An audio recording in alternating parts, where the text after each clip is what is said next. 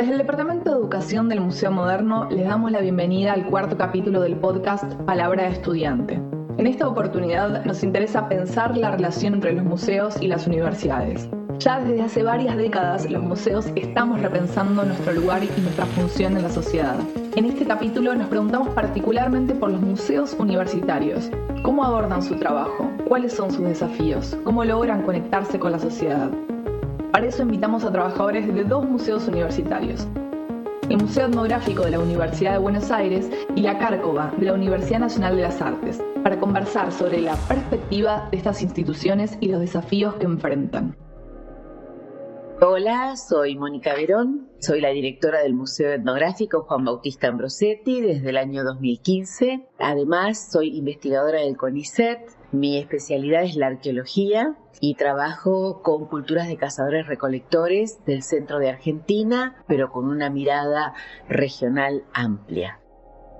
Mi nombre es Santiago Lima, soy licenciado en gestión del arte y la cultura y trabajo como educador del Museo de la Cárcova de la Universidad Nacional de las Artes y actualmente soy el responsable del área de accesibilidad e inclusión integral. Bueno, el Museo Etnográfico es un museo universitario digamos, particularmente se ocupa de dar cuenta de la diversidad cultural a nivel mundial, porque mm, posee colecciones de una gama impresionante de lugares del mundo, colecciones muy valiosas que fueron obtenidas por distintas vías desde su creación en 1906.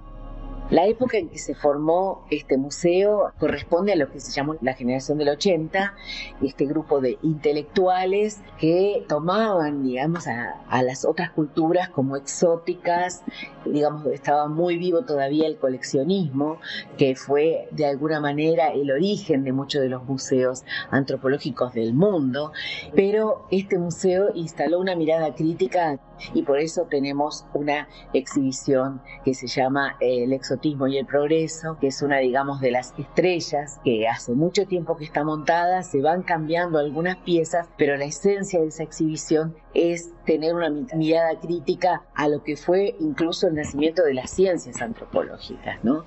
En ese sentido, eso lo tratamos de hacer en todas las salas, aunque la sala sea la misma, aunque la vitrina sea la misma, tenemos distintos abordajes y distintas miradas.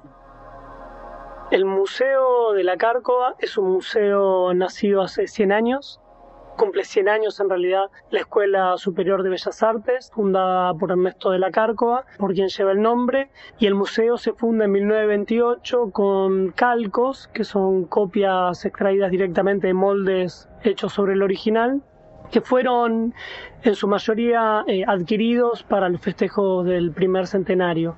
Posteriormente fueron eh, solicitados por Ernesto de la Cárcova para configurar un museo de acceso a, los estudiantes eh, de artes, de bellas artes, sobre todo artes visuales, para realizar bosquejos y estudiar el volumen de forma directa. Bueno, en principio nos gustaría que nos comenten qué es un museo universitario para ustedes y qué consideran que los diferencia de otro tipo de museos. Primero, al estar inserto en una institución educativa, en este caso eh, de la Universidad de Buenos Aires, tiene varias particularidades. Por ejemplo, la forma en que eh, concibieron las colecciones del museo. La gran mayoría de las colecciones provienen de programas de investigación o proyectos gestados a partir de la universidad. Otra particularidad es que es una institución eh, gratuita, como es la educación pública en nuestro país como es la Universidad de Buenos Aires en particular, con todo lo que la caracteriza, entre ellas su prestigio internacional, y por lo tanto, bueno, colecciones están abiertas al público de distintas maneras. Por un lado, eh, están abiertas a la investigación, por lo cual son consultadas por especialistas en distintas ramas de las ciencias que nosotros abordamos, también este, eh, porque genera sus propias investigaciones el Museo Etnográfico, no solo en torno a las colecciones, sino también a otros aspectos que hacen al museo y a las Colecciones mismas que son la conservación, la catalogación, el registro, el desarrollo de bases de datos interactivas, como tenemos ahora una base de datos integradora de todo el museo. Y esa información es utilizada, es un insumo para los investigadores que vienen a consultar en función de sus eh, propios temas de interés. La pregunta sobre qué es un museo universitario es bastante compleja y quizás si yo hiciera una síntesis quedaría incompleta. Pero los museos en realidad tienen una función ligada a la universidad en cuanto al resguardo y transmisión de, los conocimientos considerados universales. Obviamente hay un carácter selectivo y jerárquico sobre aquellos objetos y saberes que son precisos de, conservar, de almacenar, de estudiar y de, de divulgar. Otro aspecto que hace a la particularidad de un museo universitario es la dedicación a la docencia de grado y de posgrado, porque en este museo se dictan materias de la carrera de ciencias antropológicas, se dictan seminarios de grado y de posgrado y además hay una especialización en museos y transmisión cultural que se viene dictando ya hace unos cinco años y que bueno se dicta en función de lo que es este museo como institución y el prestigio que tiene. Los museos son como espacios universitarios de por sí, pero en este caso los museos deben servir a los intereses y a desarrollar eh, el conocimiento, a conservar ese conocimiento y a la investigación de, las temáticas que se producen y se desarrollan en el ámbito universitario. En nuestro caso, el Museo de la Cárcova pertenece a la Universidad Nacional de las Artes, entonces su especificidad son las artes. Nosotros nos situamos desde un lugar en el cual entendemos que todos los museos, no importa cuál sea su patrimonio, lo que los une son varias funciones comunes, que son las de coleccionar, investigar, conservar, comunicar y exhibir. En este episodio particular nos interesa pensar cómo esas cinco grandes funciones se articulan en un museo universitario. Nos preguntamos si alguna de estas funciones cobra mayor importancia que otra o cómo es la relación.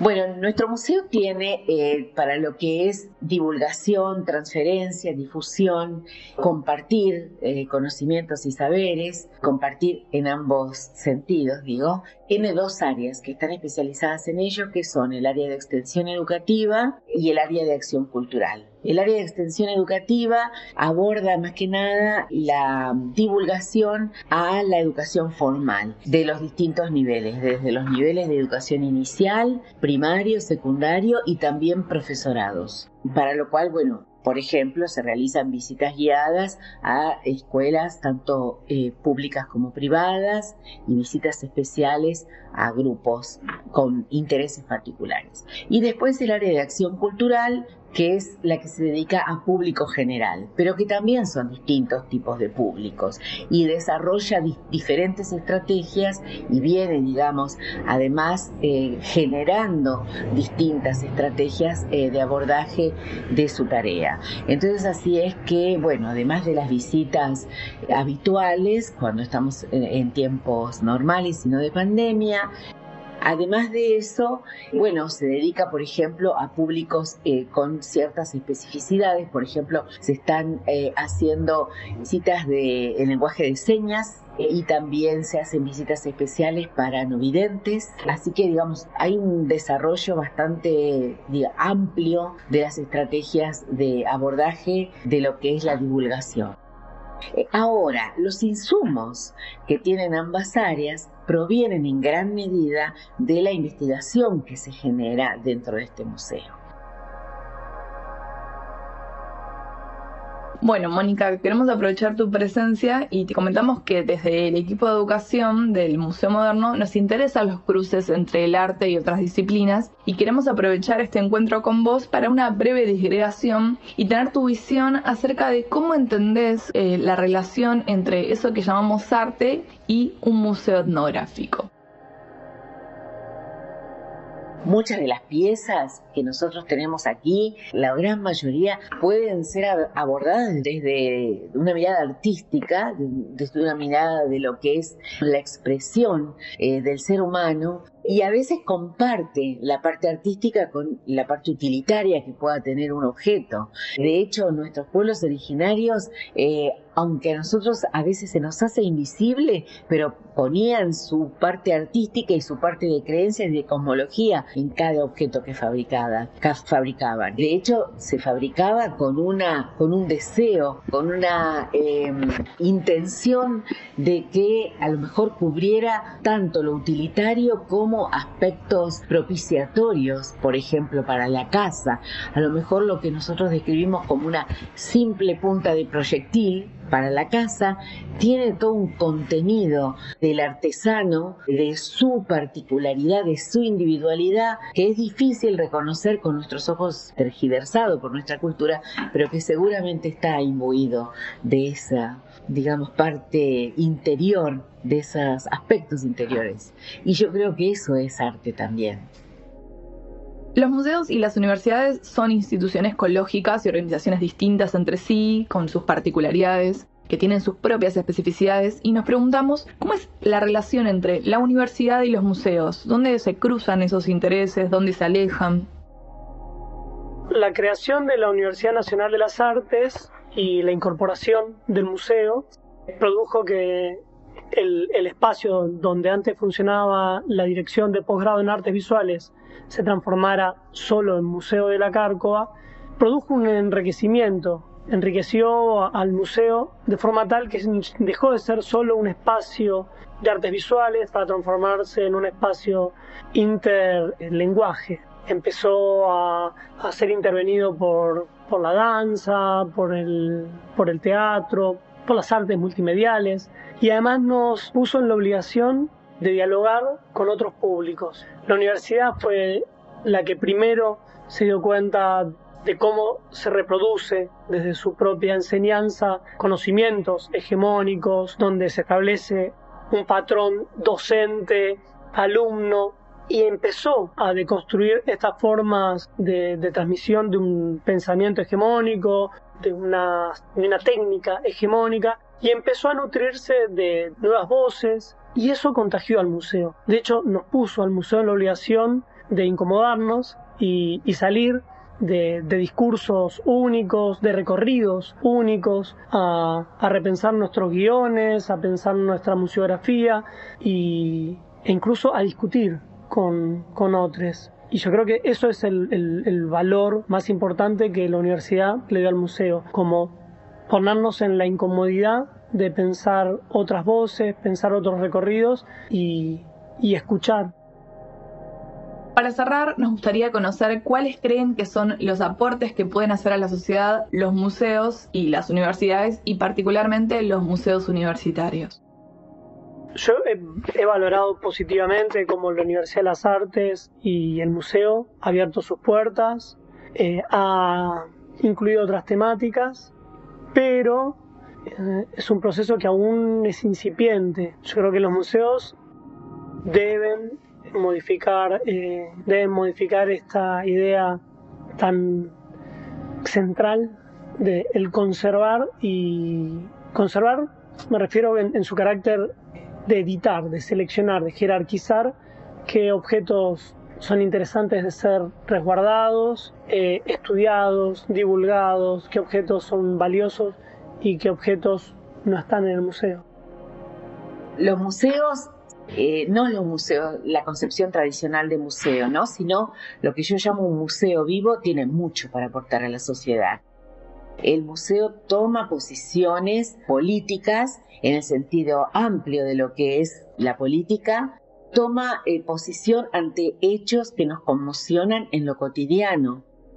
Y eso eso como muchos otros temas y otros temas si se quieren más este, mm, que podrían resultar más banales pero para nosotros son fundamentales que es el rescate de eh, muchas eh, eh, rasgos o aspectos culturales tradicionales de la música. Por ejemplo, tenemos un ciclo que ya lleva cinco años que es Mujeres del Tahuantinsuyo, que aborda particularmente los cantos eh, tradicionales de las copleras del noroeste, pero a su vez estamos ampliando con la Asociación de Amigos del Museo y con el espacio Leda Valladares el abordaje de otras manifestaciones este, culturales, incluso binacionales, porque hemos empezado también a contactarnos con eh, copleras eh, chilenas. En fin, hay una miríada, diría, yo, de aspectos y no nos alcanza el tiempo para todo aquello que, quisiéramos traer de la riqueza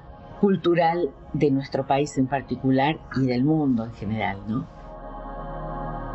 El museo tiene que habilitar a, sus estudiantes, a sus artistas y servir de espacio de exhibición.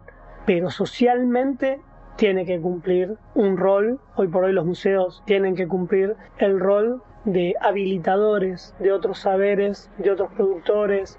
La accesibilidad no implica solo abrir las puertas y, generar condiciones de acceso físico a otros, sino también habilitar otras expresividades. A ver, un público activo, digo, que, el, ingresante al museo, el visitante al museo también produzca contenido.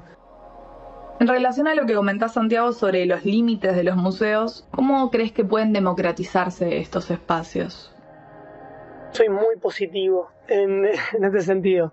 Es muy difícil que un espacio tan jerárquico como puede ser una universidad, donde se concursa, se, se institucionaliza quién tiene el saber, quién difunde el saber y quién ocupa el lugar de estudiante, sea tan fácil poner en un plano de diálogo o, de discusión que existen muchas fuentes de saber y que no todas son parten de, la academia.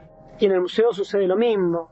si, si uno tiene que correrse de ese lugar de privilegio, genera una incomodidad. Sin embargo, yo creo que los museos están avanzando a, a transformarse. Hoy por hoy creo que son uno de los espacios que más están eh, modificando esta posición vertical con, su público, que más abren sus puertas a producciones disidentes, que más discuten consigo mismos, reflexionan consigo mismos eh, sobre cuál es el rol que tienen los museos y sobre su propio lugar privilegiado de divulgadores del saber.